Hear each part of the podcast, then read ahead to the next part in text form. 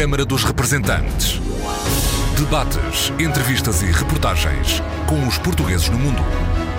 Câmara dos Representantes, com Paula Machado. Olá, bem-vindos ao Câmara dos Representantes. Trabalhar em rede nas mais diversas áreas, este o compromisso que saiu do primeiro Congresso Mundial da Diáspora Portuguesa, que decorreu no Porto. Um compromisso dos mais de 500 participantes de 36 países, transmitido ao Secretário de Estado das Comunidades Portuguesas. Julgo que há aqui um compromisso muito claro de todos os que gostam de valorizar os portugueses no mundo de trabalharmos conjuntamente em cooperação, em equipa, para lhes dar mais força e dar mais força a Portugal a partir dos portugueses que temos no mundo. E um dos participantes do primeiro Congresso Mundial da Diáspora Portuguesa foi José Cruz, humorista franco-português.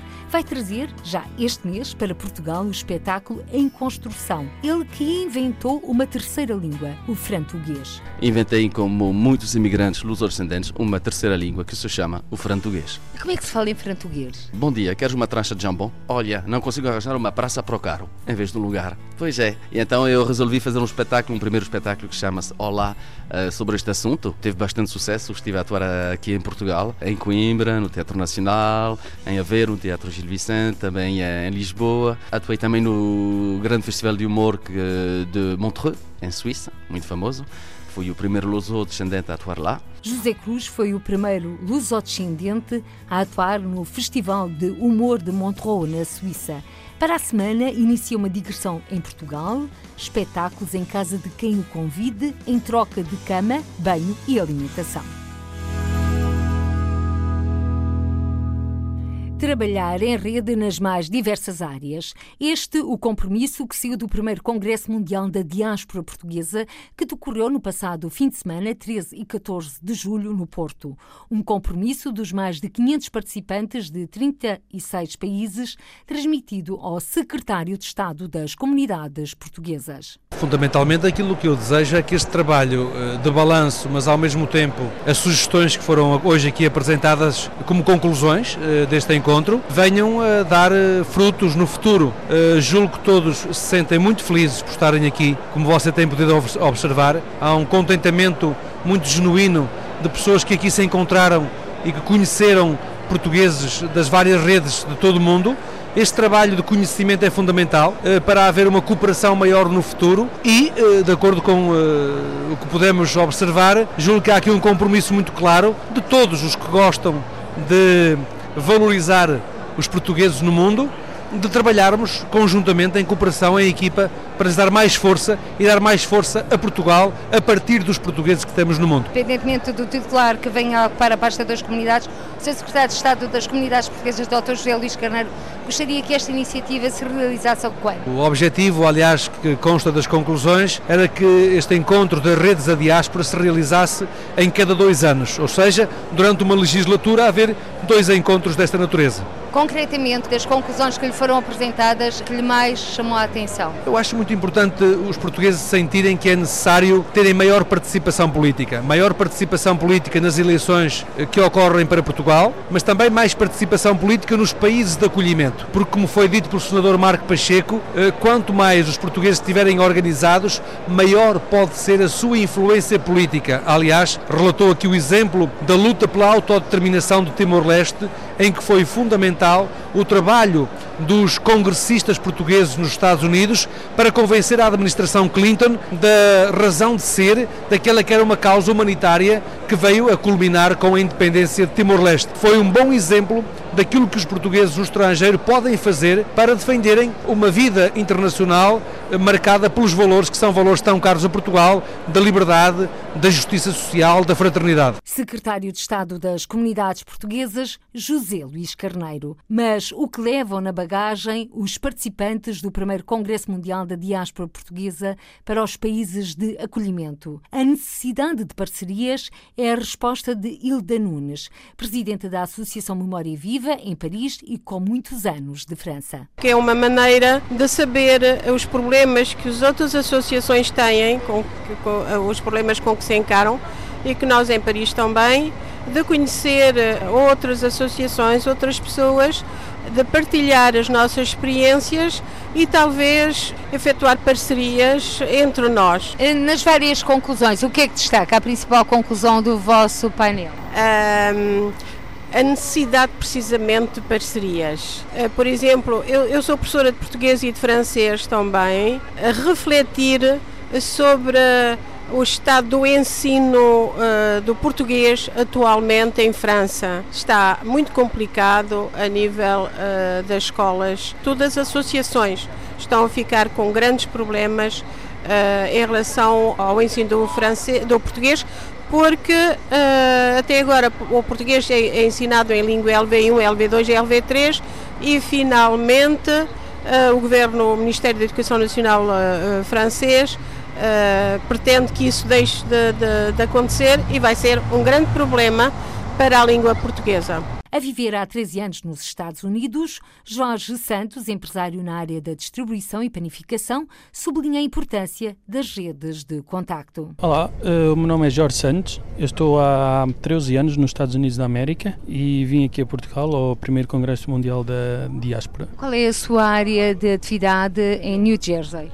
Nós estamos no ramo da distribuição e no ramo da, das padarias. Fabrico. Fui para lá para estudar um ano, para estar um ano a estudar inglês e foi a razão pela qual eu fui, ao, fui para os Estados Unidos e depois acabei por ir ficando, depois entrei para o college e acabei por ir para a universidade lá também.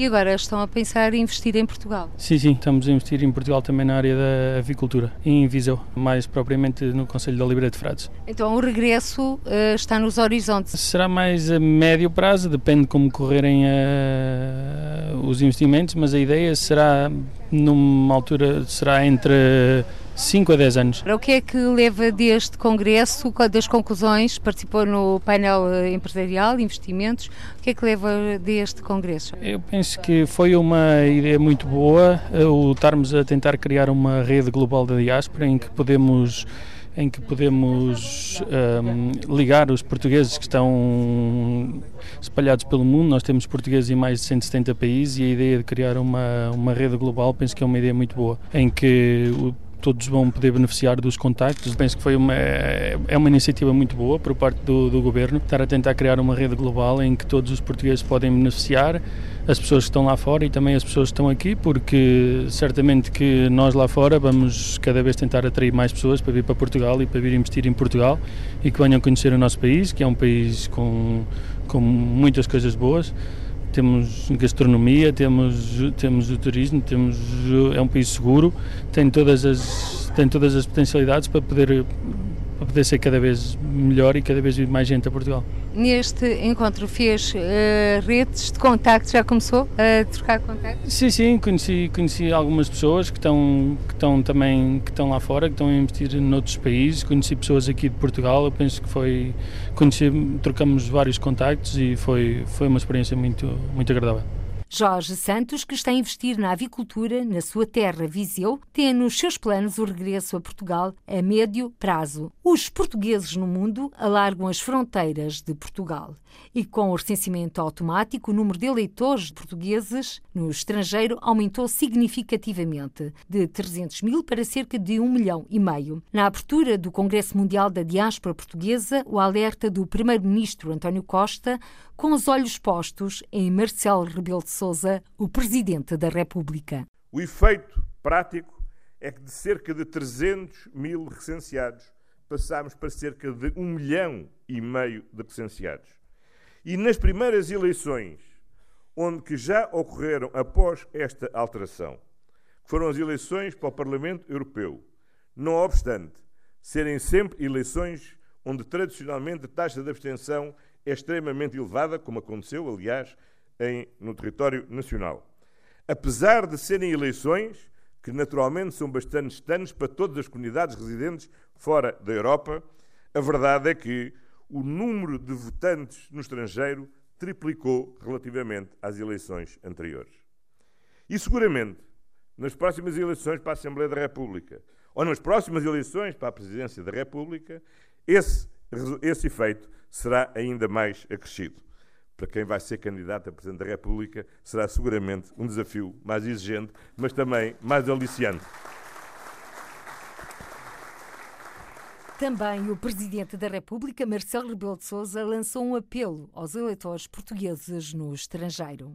O apelo que eu faria aos nossos compatriotas, muitos dos quais ainda não têm a noção da importância desse licenciamento automático, é muito simples. Têm uma arma, no bom sentido do termo, para afirmarem a sua voz. Utilizem essa arma, que é uma boa arma, uma arma de paz, não uma arma de guerra. Tem esse instrumento para se fazerem ouvir e hoje muitos mais. Marcelo Rebelo de Sousa, Presidente da República Portuguesa, a sublinhar na abertura do primeiro Congresso Mundial da Diáspora Portuguesa que a diáspora faz parte da nossa vida. Todas as famílias têm alguém no estrangeiro e ele, Marcelo Rebelo de Sousa, falou da sua. Meu avô paterno partiu para o Brasil na sequência da fome e da crise económica do final do século XIX das terras de Celurico de Basto.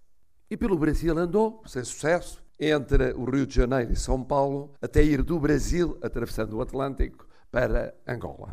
Em Angola se fixou com sucesso durante as poucas décadas do início do século XX, até ter morrido prematuramente. Esse Germain arrastou a família, porque ele mandou que fossem ter com ele, primeiro ao Brasil, depois a Angola, irmãos e outros parentes que por lá foram ficando entre o final do século XIX e o princípio do século XX. Essa imigração foi uma imigração de emergência, de miséria, de falta de condições para continuar a viver na terra muito pobre na altura de onde provinham. E décadas volvidas são meus pais que partem para o Brasil, onde vivem durante algumas décadas também, seguindo-se o meu irmão mais novo, que fica a viver no Brasil e do Brasil vai viver para os Estados Unidos da América. Antes desse momento histórico, coincidência das coincidências, meu pai, membro do governo de Marcelo Caetano, é chamado a acumular com as pastas que tinha uma quase pasta da imigração. Quer dizer, a primeira vez que um governo português olha ao de leve para o problema da imigração é a partir de 1970. Porquê? por causa da imigração massiva dos anos 60 e 70. E lembro-me que os dois primeiros acordos, que são então celebrados com a França e com o Luxemburgo, são um reconhecimento minúsculo, parcial, pobre, de uma realidade que já tinha tido expressão no final do século XIX, no início do século XX, através de migrações de perseguidos políticos da ditadura nos anos 20, 30, 40, 50. E, portanto, uma imigração diferente da imigração económica e social que tinha marcado o final do século anterior e o princípio desse século. Mas regressa a imigração económica e social no início dos anos 60, ao longo dos anos 60 e nos anos 70. No entretanto, tinha ocorrido com o advento da democracia a descolonização e novas vagas imigratórias surgiram, a partir, sobretudo, de Angola e de Moçambique, para a África do Sul, para o Brasil, para a Venezuela, a somar-se às migrações que, por razões económicas e sociais, tinham ido, sobretudo dos Açores, para o Canadá e os Estados Unidos da América, e também da Madeira, sobretudo para a América Latina. Regressando à experiência dos anos 70, aí o que se passa é que é diferente a razão pela qual os vários membros da minha família emigram. Meus pais, por razões que têm a ver com a conjuntura política. Meu irmão, por razões profissionais. Logo a seguir, uns anos mais tarde, o meu filho mais velho, por razões de natureza profissional também. É outra realidade, completamente diversa.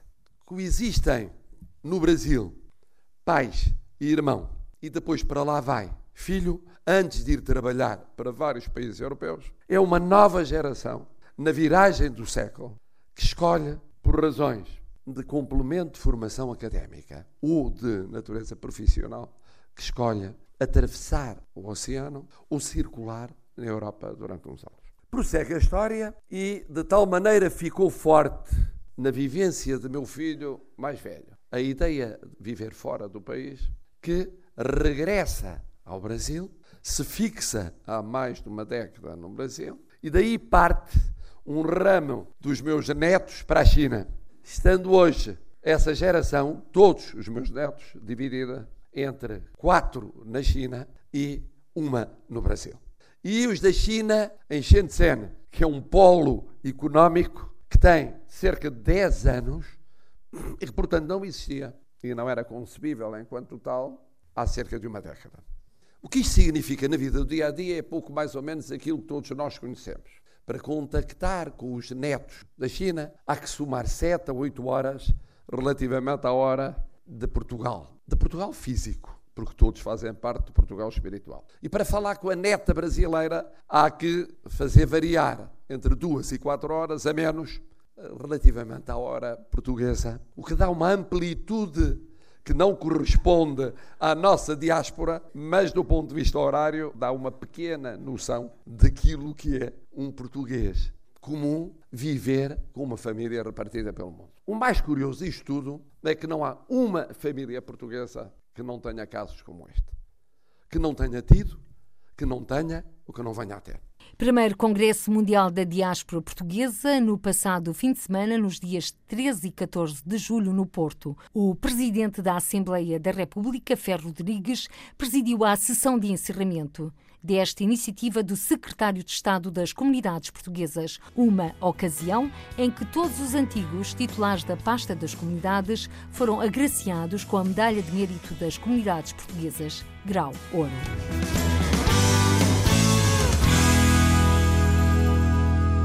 Estamos aqui no Centro Interpretativo do Museu Infante Dom Henrique, que deu novos mundos ao mundo. O nosso convidado também dá novos mundos ao mundo, mas na área do humor. É lusodescendente, mais concretamente franco-português, chama-se José Cruz e vive em França. Nasceu em Poissy, foi porque foi para lá que os pais emigraram. A mãe de Lolé, o pai de Bragança, e aí nada melhor que fazer jus à cidade do amor, que é Paris. Ali se conheceram, construíram uma vida e pronto, e nasceu este rebento. José Cruz, apresenta-te. Então, eu, como disseste, sou José Cruz, sou luso-descendente. Os meus pais são portugueses, eu nasci então em França. Fui à escola em França, comecei a falar o francês. Com os meus pais, o português, misturava os dois. Então, inventei, como muitos imigrantes luso-descendentes, uma terceira língua que se chama o frantuguês. E como é que se fala em frantuguês? Bom dia, queres uma trancha de jambon? Olha, não consigo arranjar uma praça para o carro, em vez de um lugar. Pois é. E então eu resolvi fazer um espetáculo, um primeiro espetáculo que chama-se Olá, uh, sobre este assunto. Teve bastante sucesso, estive a atuar aqui em Portugal, em Coimbra, no Teatro Nacional, em Aveiro, no Teatro Gil Vicente, também em Lisboa. Atuei também no grande festival de humor de Montreux, em Suíça, muito famoso. Fui o primeiro luso descendente a atuar lá e agora estou com o meu novo espetáculo que se chama Em Construção e estou a preparar aqui no Porto com este congresso também a digressão que se vai chamar J'irai jouer au Portugal chez vous. Irei atuar em Portugal na vossa casa. E porquê que o título é em francês quando vais atuar em Portugal? Portugal o título torna-se Em Construção. Ou seja, en Construção é a versão francesa, atuo o espetáculo na língua francesa e em construção é em português e vou atuar em português em Portugal. Portanto, em França em francês, em Portugal em português. É isso mesmo. Duas versões para a mesma peça, para o mesmo espetáculo. O que é que envolve este espetáculo, José? Então, este novo espetáculo envolve interrogações que eu tenho agora. Começo a ser um pouco adulto. Começo. Já reparaste nisso? ainda não almocei, tu também não. Somos os únicos a gravar, a fazer coisas, mas ainda não comemos desde esta manhã. Temos outras coisas a pensar, a fazer. Pensar, e então este espetáculo trata disso. Chega a uma altura em que devemos pensar em certas coisas que não pensávamos antes. Por exemplo, no espetáculo A Personagem, eu, mais ou menos, uh, chega aos 40 anos é o aniversário. E aos 40 anos é sempre um momento onde se faz, onde se faz um balanço. O balanço da vida. O que, que é que conseguiste realizar, o que falta para realizar e os teus novos sonhos para a última parte da tua vida. É a chamada entrada nos entas. Eu penso que é uma renascença aos 40 anos. Ou renascer. É, é isso mesmo, renascer. Aos 40 anos eu penso que uh, houve um livro que eu li em França, não sei se ouviste falar dele, A Tua Segunda Vida Começa quando percebes que só tens uma. E eu acho que aos 40 anos é isso mesmo que acontece. Então podes virar no bom caminho ou então não. eu resolvi, com o meu personagem, uh, ir para um novo caminho e ter novos sonhos. E antes de falarmos desse novo caminho, vamos olhar um bocadinho o caminho anterior, José Cruz, porque para chegar onde chegastes, tiveste de superar muitos obstáculos. Como é que foi a tua vivência em França? Sempre dividido entre dois países, entre duas pátrias, entre o português, o francês, Bragança, Lolé? É isso, eram quatro países. Era França, Portugal e depois Bragança, centro do mundo, como diz a família do meu pai, e depois Lolé, centro do universo, como diz a família da minha mãe. E então eu sempre gostei dos dois países e quando vinha criança aqui a Portugal era sempre uma alegria porque encontrava era o momento, a única altura do ano onde encontrava toda a minha família, todos os meus primos. Era sempre estar com primos, brincar, éramos 10, 12, 15 rapazes, raparigas, era fantástico. E ao mesmo tempo era difícil porque o meu português nunca foi uh, tão bom do que o português de Portugal. Então aqui era o francês e lá em França sempre fui tratado como o português. Aliás, o Rubem Alves retrata muito bem essa situação Isso na Gaiola Dourada. Sim, tive a oportunidade também de o conhecer e fiz algumas vozes de frantuguês em gravação no filme. Qual? Cenas de grupos, quando estamos nos cafés e tudo, como eu já estava a atuar um, um espetáculo, o primeiro espetáculo lá, ele e a produção empregaram para fazer os ambientes eh, de frantuguês das pessoas nos cafés, a jogar as cartas e tudo. Filme que mudou um pouco o paradigma de como a imigração é vista em Portugal. Sim, porque eu acho que aqui em Portugal toda a gente tem uh, uma parte da família ou conhecidos a viver no estrangeiro, seja em França, Luxemburgo, Bélgica, Suíça, Alemanha, seja onde for. Estados Unidos, Austrália. É isso mesmo, é o que vimos ontem. Aliás, Zé Cruz, só em 17 países é que não existem portugueses é? no mundo, segundo as Nações Unidas. Ontem disseram 176 países onde há portugueses. Quer dizer que estamos em todos os sítios. Não, há 17 que ainda não apanhamos lá ninguém, mas devem estar, estão escondidos. Contas o Antártico? Então não vale tiras um país. Okay, e o Polo Norte também não. E então eh, eu sempre cresci com essa ideia de ser em França um estrangeiro e em Portugal também um estrangeiro. Até que é um momento começas a crescer, a pensar nas coisas e percebes que não és um, não és o outro, és os dois. E quando aceitas isso, é tudo uma maravilha. Eu acho que é uma grande, grande, grande riqueza ter duas culturas. Eu tenho essa oportunidade de ter crescido no país estrangeiro para os meus pais. Esse país tornou-se meu país também, mas nunca esqueci Portugal. E então hoje em dia é uma grande alegria e, sobretudo, uma grande honra de poder trabalhar no meu espetáculo, na minha profissão nessas duas línguas e defender as duas culturas. José Cruz, para chegares onde chegaste também foi preciso muito trabalho, porque estás numa área muito difícil. O mundo do espetáculo é um mundo muito incerto para quem quer seguir profissionalmente essa carreira. É verdade, e por isso que quando eu consegui o meu bacalaureat, eu depois fiz uma escola de finanças, gestão e contabilidade para agradar aos meus pais. E à noite, às escondidas, no fim de semana, ia aos cursos de teatro. Ninguém sabia. Uh, José Cruz, permita-me que me recorde aqui uma amiga comum. Ela também é atriz, a Jacqueline Corrado da Silva, que exatamente também tirou a economia, foi para a Suíça e hoje é atriz, também entrou na Gaiola Dourada. A Jaquim Corredor da Silva e eu fizemos a mesma escola de teatro, Claude Mathieu, três anos. É verdade. Bom, o mundo é mesmo muito pequenino, não fazia a mínima ideia. Sim, sim, eh, ela já estava na escola quando eu entrei lá, e então eu fiz eh, uma escola de finanças, gestão e contabilidade. Ao fim de semana ia fazer teatro, ninguém na minha família sabia que eu já fazia uh, cursos de teatro e, sobretudo, que já fazia alguns espetáculos de teatro.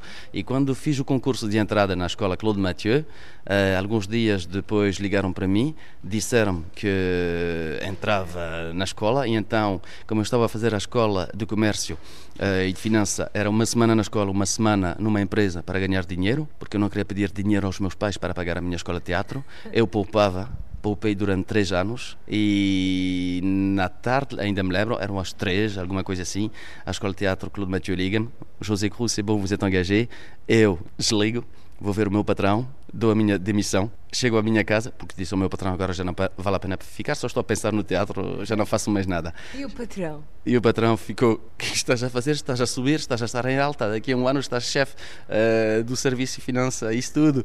O que é que vais fazer teatro? Não vais ganhar nada. E eu, não vou ganhar nada, mas não vou usar cravata. E então chego depois uh, duas que ou três horas. tinhas nessa altura? Ah, tinha 19, 20.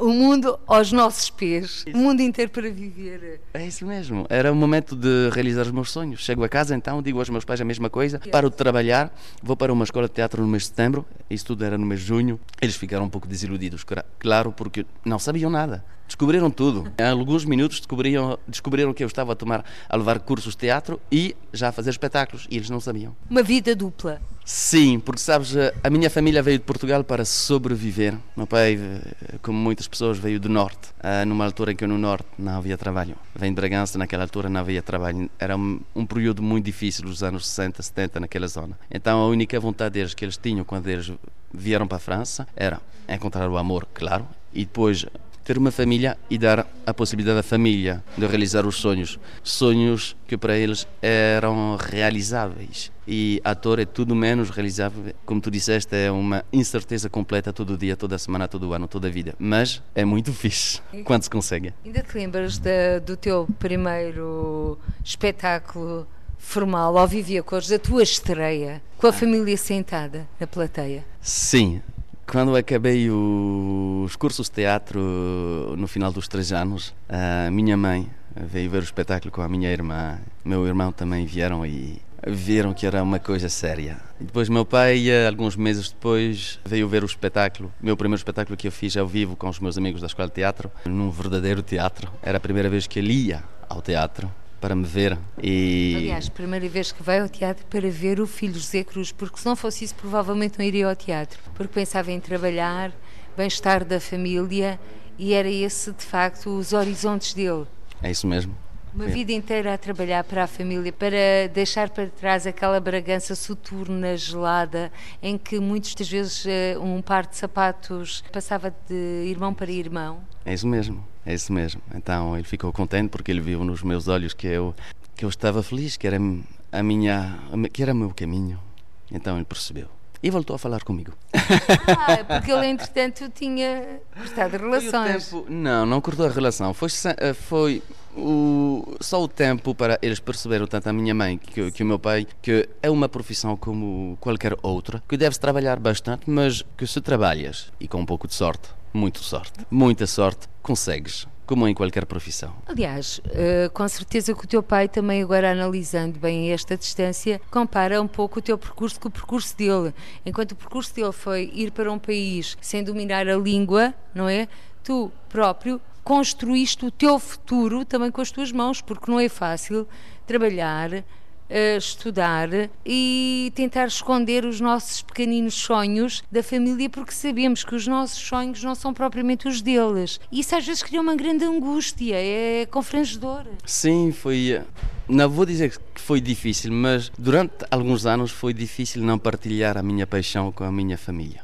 Devia ficar com isso para mim, para proteger o sonho. Mas ao mesmo tempo era difícil de não dizer: epá, ontem fiz o meu primeiro espetáculo, as pessoas aplaudiram. Não, tive que esperar um pouco para isso e para os convidar, porque claro que a minha família é fantástica comigo desde que, desde que sabem que eu estou nesta profissão. Apoiam-me sempre e muito, mas durante alguns meses, enquanto encontrar o caminho para realizar isso, tive que ficar sozinho com isso. Então foi um pouco difícil.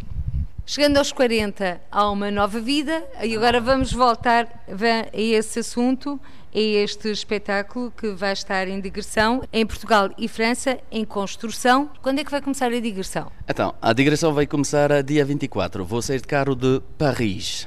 Vou ir a fazer uma primeira data em França, perto de Bordeaux, uh, à la Thèse de Buc. Depois, eh, cada etapa, cada representação, o espetáculo vai ser atuado em casa das pessoas, em troca de cama, duche e comida. Durante dois dias eu fico sob o convidado das famílias que me viram pela internet, que me conheceram pela internet, ou então em espetáculo, ou então nenhum nem outro. É uma descoberta, é um road trip de um mês.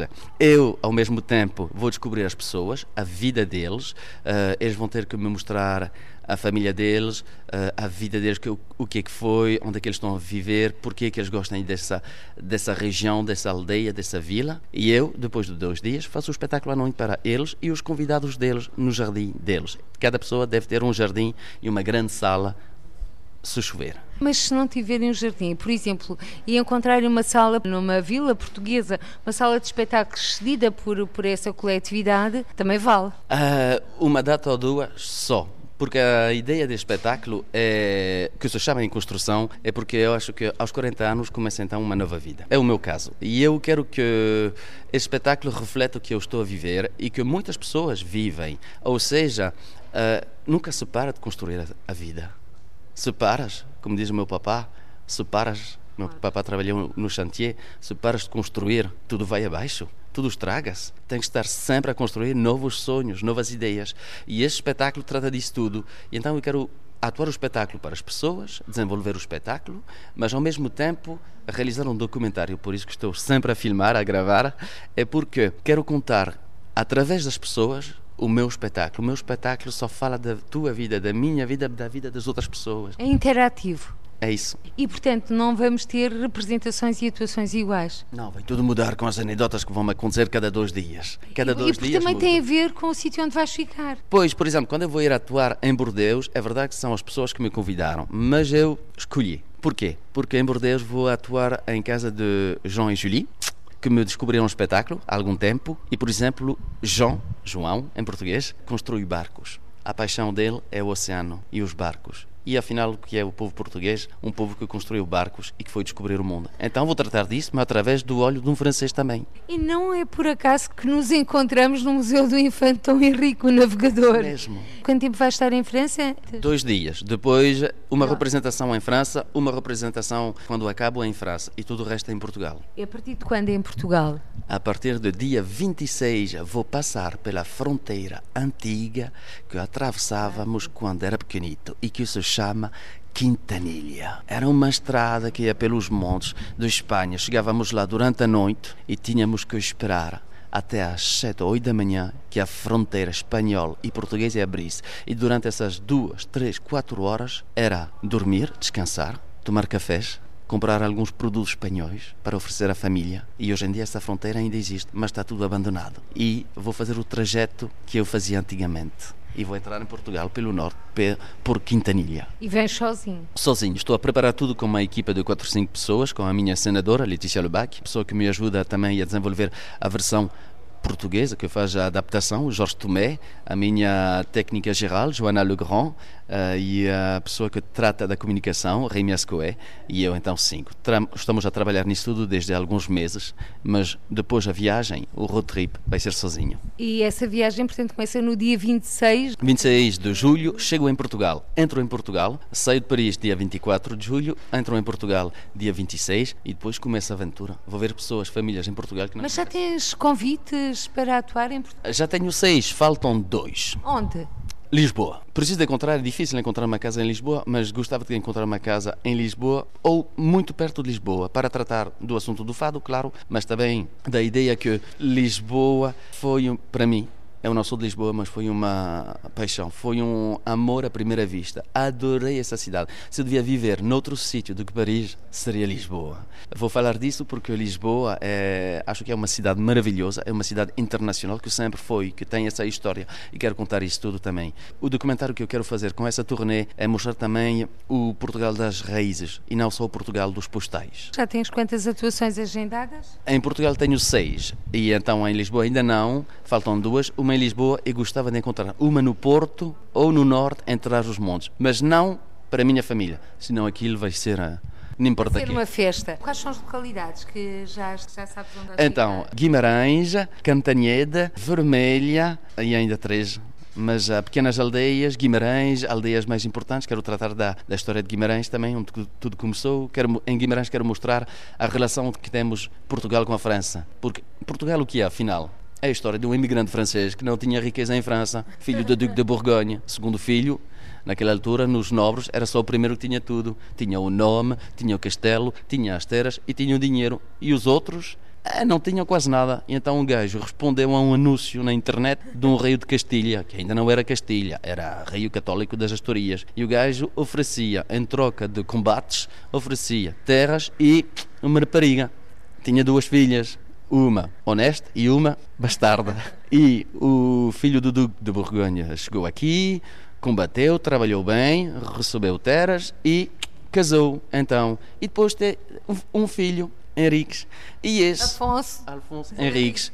Uh, que perdeu o pai bastante cedo, aos 3, 4 anos. Foi a mãe dele, uh, que era então de origem castelhana, que governou, mas ele, chegado aos 18, fez uma OPA. Chateou-se com a mãe. Ah, comprou todos, todas as ações e disse adeus ao resto da Castilha e assim é começou a história de Portugal. Afinal, que é a história de Portugal? Com o Afonso Henriques também a dizer ao Papa, está bem, nós pagamos, mas não sabemos quando.